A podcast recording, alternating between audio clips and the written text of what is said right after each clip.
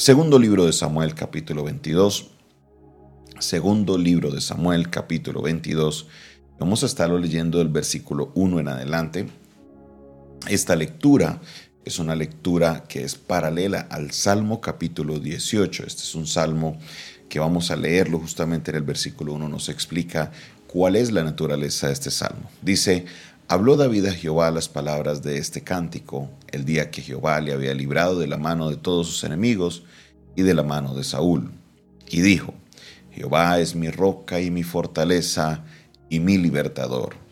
Dios mío, fortaleza mía, en él confiaré mi escudo y el fuerte de mi salvación, mi alto refugio, Salvador mío, de violencia me libraste.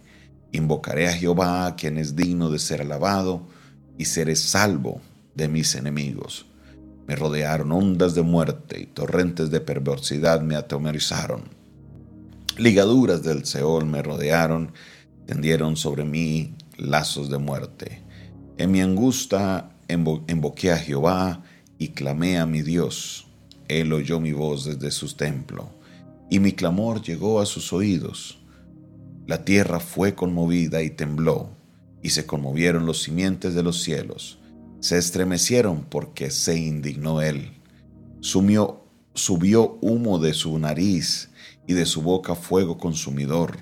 Carbones fueron por él encendidos, e inclinó los cielos y descendió y había tinieblas debajo de sus pies.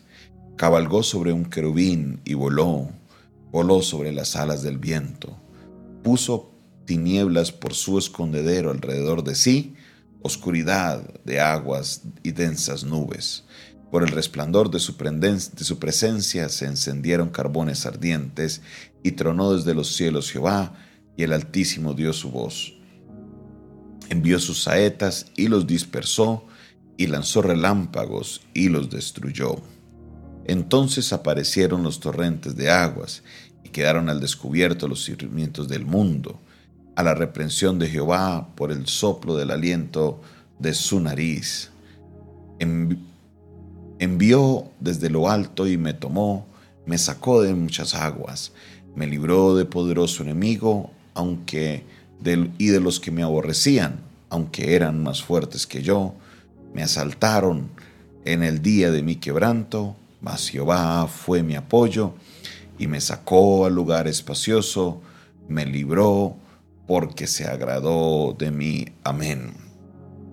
En esta lectura vamos a fijarnos en un detalle maravilloso que estoy viendo en el texto y era el mensaje que estábamos compartiendo eh, tan importante y es lo que encontramos justamente aquí hacia la final de la lectura, que dice el verso 18, me libró de poderoso enemigo y de los que me aborrecían, aunque eran más fuertes que yo. Imagínese, tremendo esto. David era un hombre de guerra. David era un hombre experimentado en la batalla. David era un hombre conocido como un hombre valiente. Pero este David, ¿sabe qué hace?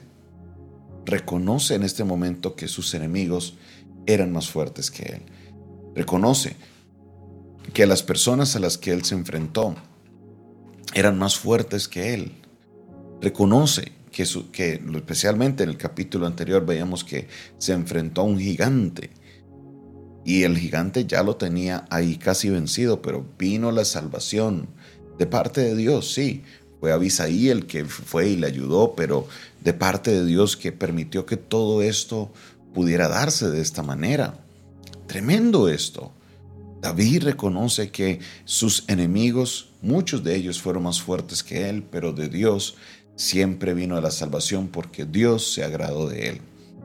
Más adelante usted va a ver que David proclama que él siempre estuvo tratando de agradar a Dios, leyendo, estudiando la ley y mm, procurando siempre obedecer la ley de Dios. Y aquí encontramos algo muy importante. David entendía que si Dios se agradaba de él, Dios le daría la victoria. Y hoy el Señor quiere que nosotros entendamos este principio tan importante. Dios va a darnos una victoria. Dios te va a ayudar en medio de todas las situaciones, así las situaciones sean más grandes y más fuertes que tú. Pero quieres saber algo, debes preocuparte por agradarlo a Él. Debes preocuparte para que, de que Él diga, wow, este es mi siervo obediente, esta es mi sierva que ha leído mi ley, que ha estudiado mi ley, que ha, em, que ha hecho lo posible por agradarme, porque esa es una de las funciones importantes de la palabra de Dios.